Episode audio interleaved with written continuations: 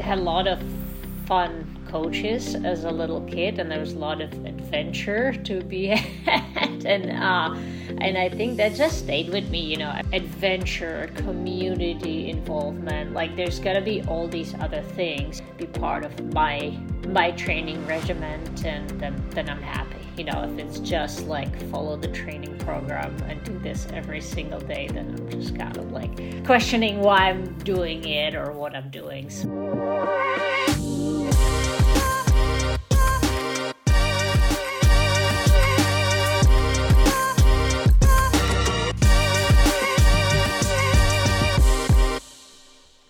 Hello, everyone. Maggie Rochette here for the Fever Talk podcast. Another episode of 20 minutes with your favorite cyclocross racer. And today we chat with uh, one of my good friends, Katerina Nash. So that was a hard one for me, actually, because the other writers I've interviewed, I didn't know them that well. So asking questions to get to know them was just easy and natural. But Katerina, I've been her teammate and friends for I mean, teammates for like six years and friends for a long time already. So it was a bit of a challenge to find a good questions that would allow you to get to know her, but that would still be interesting for me to ask. So hopefully, uh, you learn a couple things about Katerina. She, um, on amongst the things we didn't touch on are I mean, her palmarès. Like, she went to the Olympics five times. She w- went to the, the Olympics as a mountain biker, but also as a cross country skier. She's from the Czech Republic. She also is on the UCI commission. So, she works on a UCI commission as an athlete rep. She's the president of Athlete Commission, and she was newly appointed vice president on the UCI on the board of the UCI. So she works a lot to make our sport better, not only in cyclocross and not only on the competitive side, but just working with the UCI to make cycling more accessible to people in general. So that's something we didn't really talk about on the podcast because I think a lot of people know that, uh, and it it could be a whole conversation on its own. Um, but those are some of the things that Katerina does in order to give back to the sport that she loves so much. So I think she's a champion on so many in so many ways. She's always been a mentor for me and yeah, I mean I hope I hope you're going to enjoy this conversation and get to know her. She will be in Fayetteville. Uh, she competed in many world championships before and she's always a pleasure to uh, watch her it's always cool to watch her race because she's such a fierce uh, competitive competitor. So thank you katerina for taking the time and thank you all for listening. Episode is presented to you by my friends at whoop. Now if you're not familiar with whoop it is a wearable device that monitors your recovery your sleep your training and your health while giving personalized recommendations and coaching feedback we are now three weeks until the World Championships, which is the biggest race of the year for me. And I want to make sure that I use each day to prepare the best I can and I can optimize each day. So the whoop will be crucial crucial for me in that preparation. We've been collecting data all year with the whoop and by now I know much better what behaviors help me to perform at my best and recover at my best. So, in the le- weeks leading up to the Worlds, I'll make sure to use those behaviors and I'll keep monitoring all of my metrics. So, my HRV, my recovery, my resting heart rate, my body temperature. And with those metrics, I'll be able to know and adjust every day. So if I wake up and I'm feeling great, I'm in the green, maybe it's time to push the envelope a little bit and push the limit. If I'm not feeling so well and my whoop tells me so, maybe it's time to take an easy day to make sure I can come back stronger the next day.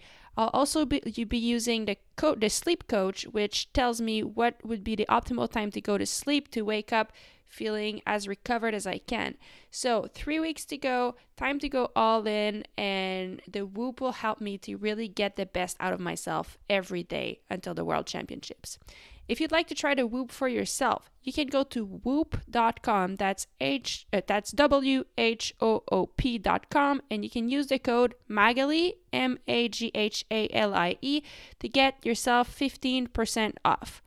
If you're buying from an international store, which means not from the United States, in that case, you can go to join.whoop.com slash cxfever, and that will also get you your 15% off. Thank you to Whoop, and thank you guys for listening. Cool. Well, thank you for taking the time to do this. Um, it's really it's a tricky one, as I as I told you, because I already know you. So even the, the simple questions that I asked the other ones, I'm like, well, should I ask it if I know the answer? But I I I'm I'm trying something. So hopefully even I learned something about you today.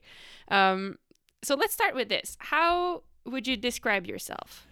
Oh, well, first of all, thanks for having me. Excited to be part of part of your uh, mini mini series. I guess that's you can call it that. Uh, super excited yeah. to be here, and uh, yeah, I don't know. Uh, let's see. Uh, I am, you know, long time cyclist.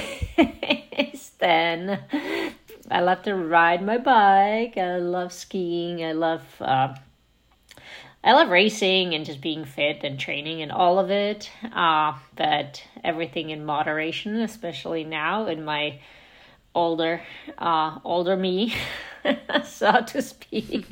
so uh, yeah, no. Uh, super excited to call cycling my career for a really really long time. And uh, I'm so uh, stoked that I at some point discovered cyclocross because it's been definitely the discipline that, as you know, uh, we shared a lot of passion for, and even being part of uh, mountain bike team, we always kind of figure out a way to go and race cross bikes in the winter, and so yeah, uh, it's been fun to kind of watch from distance now and see how well you've been doing, Mags. I'm super proud of you.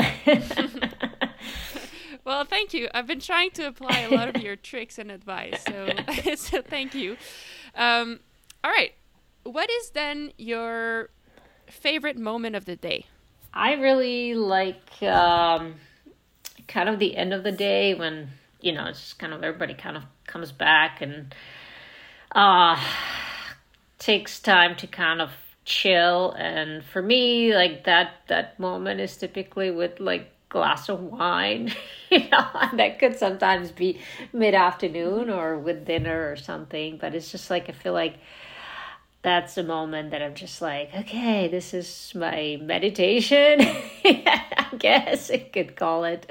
Um, mm-hmm. And uh, yeah, I like that. Just kind of finishing a finishing a day uh, by you know sitting down and just kind of have a maybe like an old time, just kind of chit chit chat without the phone, preferably, and just really catch up with Jeff or whoever's around, and uh, and also uh, dog mm-hmm. walking. Mm-hmm. I love dog walking. I think it's just such a relaxing way of uh, see see the world. So yeah, I like that. mm-hmm.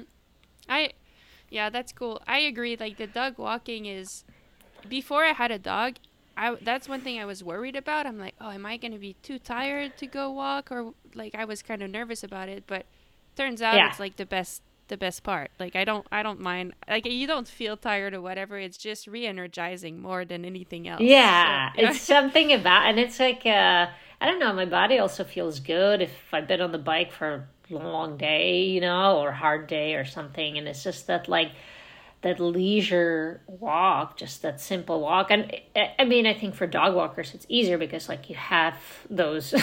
I, I don't know if you can call them base miles or base hours of dog walking, right? So it's like half an hour walk's not gonna kill your legs. And like I I tried to sort of out of curiosity keep track when um you know when I was really hiking and walking a lot with my doggies and you know I was doing easily twelve hours a week, you know. Wow. And that was wow. on top of top of the training. So um, I yeah, I don't know. I, I still like it. I still walk a bunch even though Ruby's older.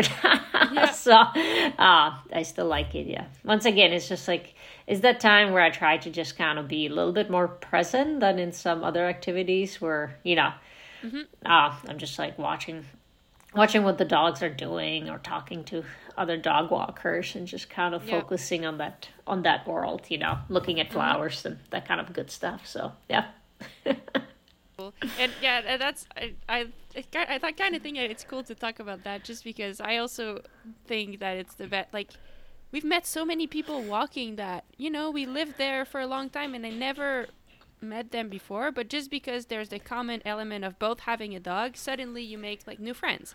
Or just yeah i don't know i just relate to what you're saying it's it is really cool. Yeah it's fun uh, and glad you guys having uh uh, Nia to come along, and it's like it's probably been super fun to just travel with her and uh, yeah, travel to different countries and uh, just just have her part of the world. You know, like like you mentioned somewhere in your post, it's just like she brings part of home to wherever you guys go. That kind of. Uh, Mm-hmm. that kind of I don't want to say routine, but just kind of that normal thing that you sometimes miss when you're traveling, especially for extended weeks, and just having yeah. that that comforting feeling of home, having that dog walking, you know, it's fun. So. Yeah, yeah, totally. Okay, now I want to bring you back, way back when you were a small girl. Um, again, part of getting to know you. What was one thing that got you in trouble the most when you were a child? When you were a small girl, like running around in the Czech Republic? Like, what's the one thing you were doing that was getting you into trouble? oh, there are like a bunch of little things, but I specifically can remember as a as a little skiers, we um, we grew up in like smaller town and no huge mountains. But once a year, my ski club would travel to bigger mountains, you know, where they had like real snow removing equipment. And I remember like we saw this like snow blower, so it's the big machine that kind of like blows the snow off the road, kind of you know after the snow plow came through, then the blower comes and just blows it out. And we thought that would be the coolest thing just to like ski underneath this snow that's being blown off the road, not really thinking about it. A bunch of, you know, little kids. And I remember our coach got so mad because in his mind, like he's liable. And what if there's a little rocks or whatever frozen pieces like you know we're not wearing helmet we're cross country skiers you know so we just get some hats and so he goes in and he starts skiing through this like snow blowing waterfall thing with his pole just like smashing just to kind of like get us out of this thing you know and in our mind we're like well, this is very dangerous. Why is he doing this? but in his mind, he was like, what are these kids doing? They're to get smashed in their little heads by rocks. It was just funny because we kind of did it to him a couple times and he would get really, really mad until he finally, like, I guess explained to us this is not a good idea. That's so funny. so I never, I've never done it since. well, maybe it would be fun if it's just snowblower again. Oh, that's super cool.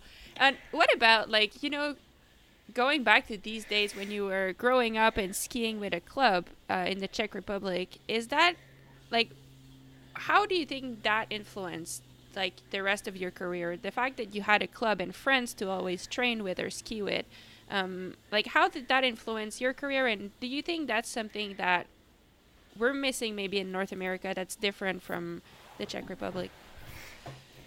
Yeah i mean it's hard to judge because like people always try to compare america to yeah. you know small european country but like america has so many pockets of different cultures and different activities and different upbringing and like you know it's just i don't think you can really compare the countries but uh, i think i think for me like growing up in you know like still during communism which like i'm more than more than thankful that everything changed and the opportunities for us changed but when i was a kid like I didn't know any better. And just like having all these clubs and having all the equipment where the parents didn't have to go buy a bunch of stuff for for the kids to try whatever sports they wanted like these could go for free join the club and there would be equipment crappy equipment whatever you didn't know any better you know you just were happy for skis or whatever it might have been and so having the ability to try and having people to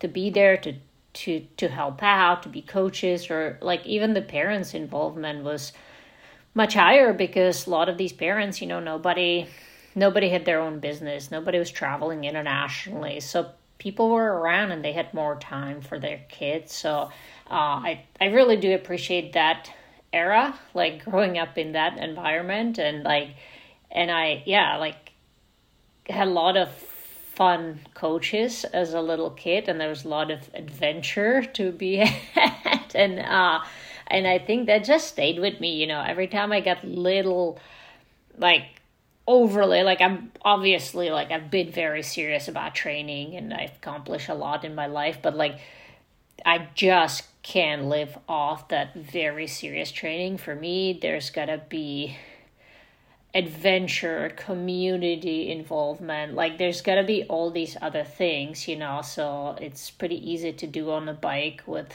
you know, riding with other people, uh, getting completely lost in the mountains or whatever that might be. Like I, I kind of need part of that, be part mm-hmm. of my my training regiment and uh and then then then I'm happy. You know, if it's just mm-hmm. like follow the training program and do this every single day, then I'm just kind of like uh questioning why I'm doing it or what I'm doing. So yeah, it's got to be it's to be a little bit of adventure, lots of unknown, and you know some suffering and uh, and some structure in there as well to make yeah. it all to make it all work and make a career career out of it. Because yeah, j- just playing doesn't work either. But mm-hmm. there's to be some of that. So yeah, that's super cool. Um, and what is exciting to you right now? Like, is it? Do you have any adventures that you're planning to do in the coming year or coming weeks or or or or just what's exciting in general for you right now? Like what's been on your mind that you're like kind of thinking about? It doesn't even have to be about cycling. It can be about anything. Yeah i always have like few things going on um, that you know you, you plan for or whatever get fired up for like these little goals i don't have any huge i don't have any huge life goals or really uh, cycling goals but i always like you know i I, I want to do well in whatever I do. Uh, so I, I definitely been thinking about Fayetteville. Uh, but, you know, it's such a different perspective for me this time around because, uh, uh, you know, I, I barely raced this this cyclocross season. I've got very little racing, and I obviously have not focused on cyclocross too much and um, didn't race at all in the COVID. So uh, having all these elements, uh, I just – you know it's it's a different approach from the years before where I was just heading there so focused, so prepared, so much racing in my legs, you know.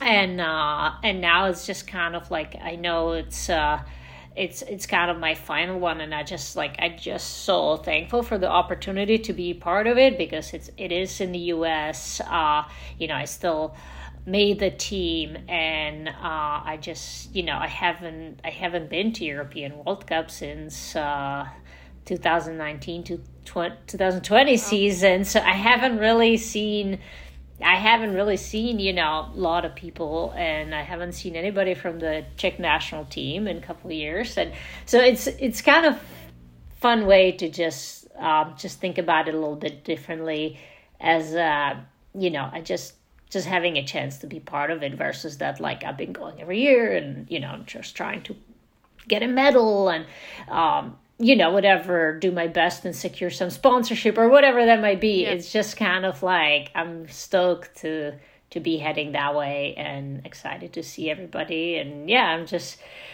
uh excited to uh to have world championships come back to US because I did Louisville uh yeah so uh, I'll be it'll be fun to to check it out again. And I just hope the the whole COVID thing just yeah just keeps gets gets everybody who is planning on attending you know gets uh, kind of a travel trouble free and we we can have great great racing mm-hmm. so yeah. yeah cool um yeah so like having the you've done worlds at home a few times, right? Like you've raced in Tabor, you've raced even on the mountain bike in the Czech Republic. Yeah. You've raced Louisville. You've now you're racing Fayetteville. Like, what's special about it? And like do you have a favorite or a particular memory of like one of those home worlds that sticks with you that you kind of really cherish? Yeah i mean like home racing in czech republic I, it's yeah it's such a unique opportunity. Obviously like it's a small country and uh, i you know I, I grew up not too far from tabor so i at both the world championships i had like a lot of my family and friends and that was just super super special. Same with nové město na moravě just uh it, the mountain bike scene is awesome in czech and uh you know i've been part of it since since the 90s so it's always been fun to go there. I think the highlight was uh we were second in the relay uh at the World Championship in Nové Město na Moravě, and that was that was super fun. I really really enjoyed it. Uh, but the U.S. Uh, you know, championship is kind of unique because it's like obviously it's not my home. I'm not American, but I've lived here for a really long time, and it's kind of like I got my start cyclocross in cyclocross specifically in the US, you know, through the USGPs and thanks to Georgia who kind of like got me into it. And uh so I, you know, I obviously have a good fan base because I've raised here for so long. So it's kind of funny that like I don't come into those world championship with the pressure of the nation. You know, the nation mm-hmm. is not counting on me because it's not my nation.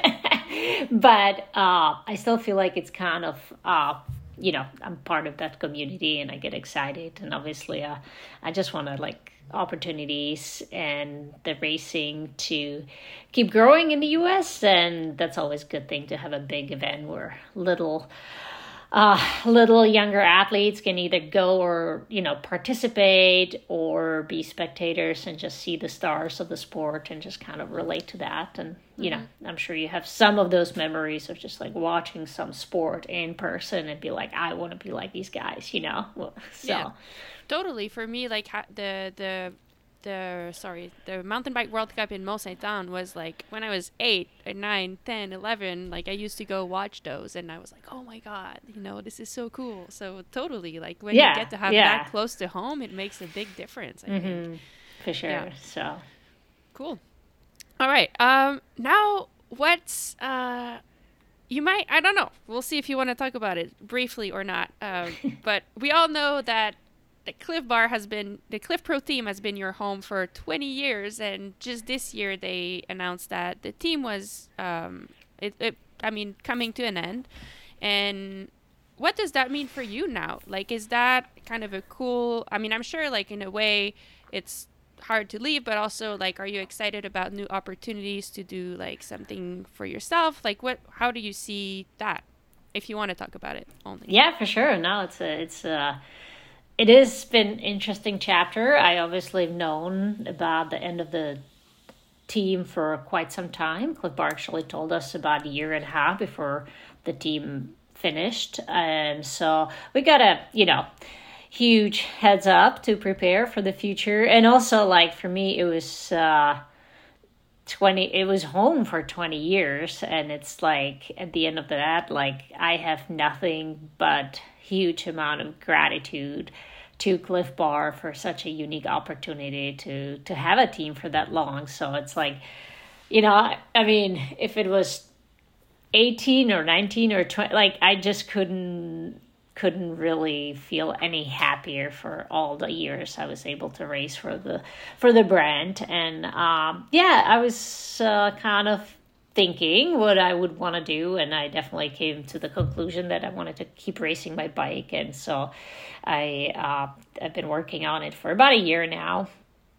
Uh, and essentially just kind of doing what what a lot of the uh, off-road athletes are doing now, just kind of creating their their individual program with the with the sponsors that they want to work with and the sponsors that are willing to work with uh, with me. And yeah, it's been it's been um, pretty pretty successful. Yeah, I haven't had any huge uh, huge announcements. I'm still kind of finalizing a few little bits and pieces, but essentially, um, my biggest my um, my biggest supporter will be Specialized, which is super super exciting, and then a lot of the lot of the Clif Pro team uh, sponsors from the past uh, decided to uh, keep supporting me. So it's it's it's sweet because I, am kind of keeping like my bikes from this year also because as you know there's a huge shortage of bikes and equipment and I actually you know actually carrying over equipment straight into um, you know all these different disciplines that I'll be doing. So that's kind of that's that's exciting because it cuts down on some of the bike buildup and prep. And so it's it's neat to be able to continue with with existing relationships. So yeah just kind of uh Hopla racing mix of mountain biking gravel uh sadly probably not much cyclocross anymore but there there always going to be halloween cyclocross or you know some local little stuff but uh, nice. yeah, I'm looking forward to how it all works out, and uh, it is it is exciting to kind of build your own thing after such a long time of uh, just being part of a big team and just kind of have that uh, have those choices, have that freedom, and uh, keep creating those relationships. So uh, I'm looking forward to it. Yeah. Yeah, that's super cool. I also really look forward to seeing like if you have any like, cool project or just seeing how it's all gonna come together. I'm excited for you. That's that's. Yeah, thanks. Yeah, yeah. I think uh, I think being a specialized rider, we need to revisit our topic of like doing some fun project together. You know. Yes. I, yeah. I mean, I I've so we can hang thinking, out. yeah. I've still been thinking, and I may have some ideas. So hopefully we can make it happen. okay, cool. Um, now as we slowly wind down, like a cu- couple quick questions again to get to know you a little bit better. Um, that's kind of a really, I mean, it's a weird question, but let's use our imagination. You know, like there's no boundaries, no anything. But if you were not a professional athlete, what would you have become? You know, um, and you don't don't think about you don't even think about studies or anything. Like just like what's kind of a new, I don't know. Like if you could be anything else, what would it be? Oh yeah, that's a that's a hard one, but uh, I could probably ramble off five different things that I would want to okay. be. But uh, I'll pick I'll pick one of those. Uh, I I I probably would do something with my hands, something outside. Uh, you know, so whether it's like being landscape architect or something like that, just oh, like oh, cool. digging in dirt or gardening or working on the farm. I would love to be winemaker. Oh my god! I, yeah, I was gonna ask. Like when you said playing in the dirt, I'm like, well, what about wine? yeah, yeah, and I'll I'll probably go and work on the farm and. Uh, you know, pick grapes and do do that when opportunity comes up and I have more time. Just yeah, I I think that would be super fun. So yeah, yeah, that would be super fun. Um, all right, if people come to cheer you on, particularly like they're big fans of yours and they come to the World Championships and they want to bring you a gift, what should they bring you? Uh. Wine. yes. perfect. yeah, perfect. Oh, and now, is gonna uh, make me sound like uh, I got a drinking problem, which I don't. Well, no, I just like it.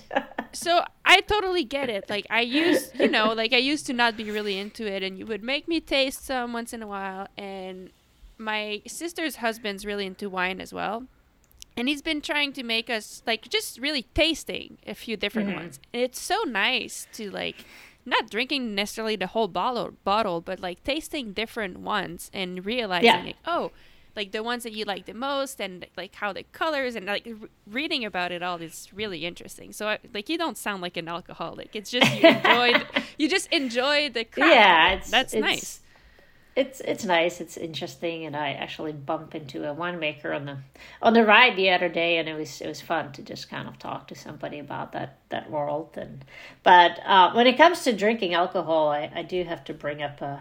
a a certain race that uh,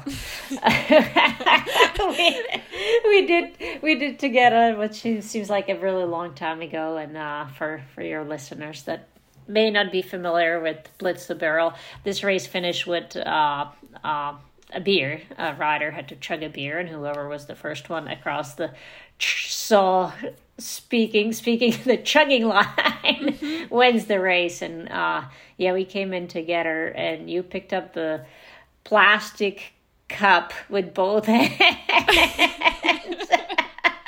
and I'm I'm pathetic when it comes to chugging. I, I actually like enjoy the alcohol, so I'm like sipping and you know like normally. I mean, in, not in this scenario. Obviously, I'm trying to drink it as quickly as possible, but I cannot chug a beer like people chug.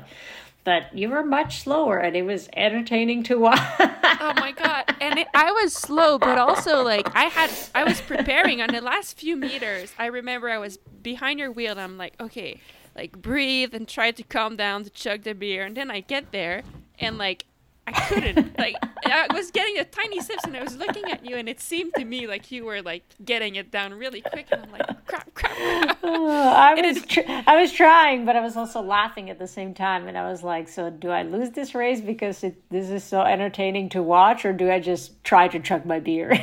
Yeah and I mean there was some good prize money to win on that chugging yeah, contest yeah, so I think, you had I to quick to be quick but for sure anyway. for sure so yeah good good times. Yeah hopefully we can uh, cheers to, uh, to, to to a good a good race this week in a couple weeks um together. Yeah yeah it will be fun fun to see you and fun to see all all, all the other riders. I've been like watching all the world cups this year so it'll be great. And uh yeah.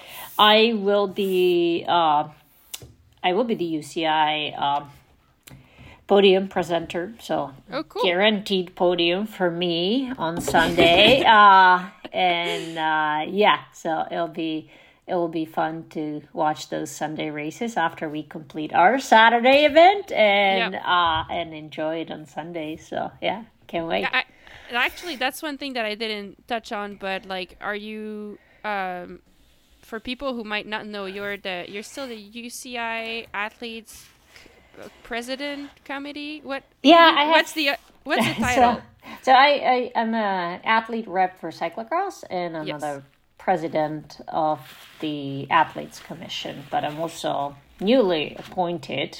Some of these uh, some of these positions I had to go through election process and win the election, but some of them are uh, appointment, and I get appoint, appointed to be one of the four UCI vice president. So I have a new new uh, bigger role with the UCI for the next four years on top of the two other ones that I already had last last last term. So yeah, so just getting a cool. little bit more busier with that, but I really like that combo because none of these none of these positions combined together are like a full time job. You know, it's still just kind of a um, uh, part time position, so to speak, and uh, allows me to kind of combine the bike racing and a little bit of office work, which which is turning out to be a really good transition out of professional cycling. Just not mm-hmm. not not quitting cold turkey.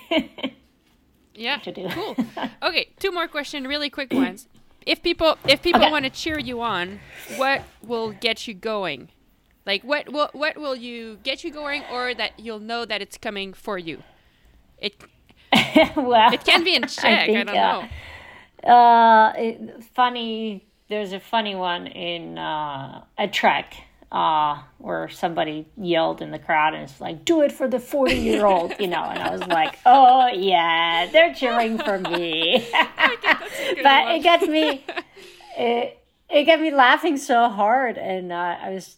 I was riding with Caroline Mani, and I was like, "Yes, I'm gonna take her down because she's so much younger," and I did, you know. So, uh, yeah, if you make fun of my age, that that will get me fired up, and I probably, you know, Okay, cool. I love that. that'll get me going. That's awesome. All right. Uh, and then the last question. I don't even need to explain it to you. Usually I have to explain what the fever is, but I think you know.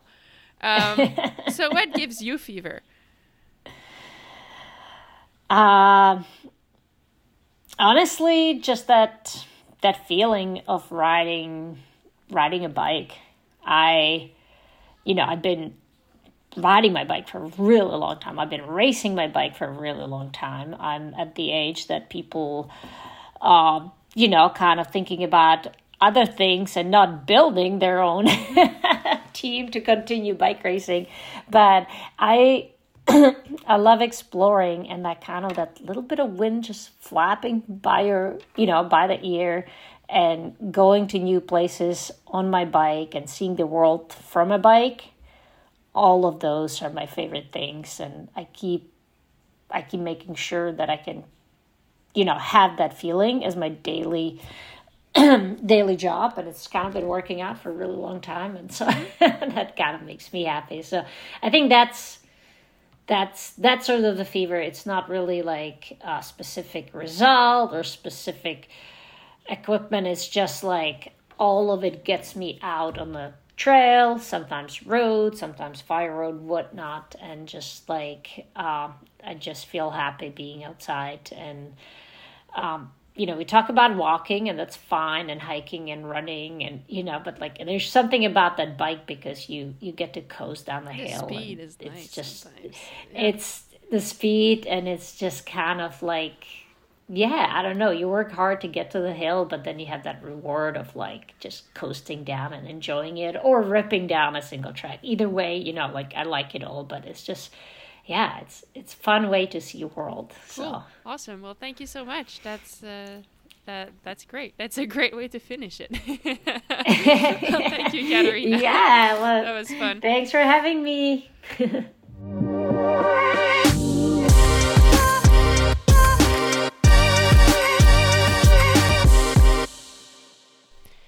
Thank you, Katerina, for being a part of this little series, for taking some of your time to share your wisdom with us. One of the things that I always admire about Katerina is the joy that she brings to cycling and how much she still enjoy it, enjoys it, but it's not by chance. She figures out a way to keep enjoying this sport and to keep to keep it interesting and challenging and fun for herself. And I think that's probably one of the main reasons why she's still able to be at the top of her game um, after so many years in this sport. So always a big inspiration for me and makes me think about how I can bring this to my own practice.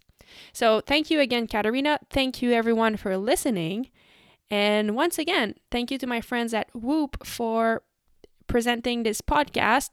If you want to get your own Whoop, you can use the code Maghalie to get 15% off, or you can click the link in the podcast notes. That's join.whoop.com slash cxfever to get yourself 15% off. Thanks again, and uh, talk to you next time.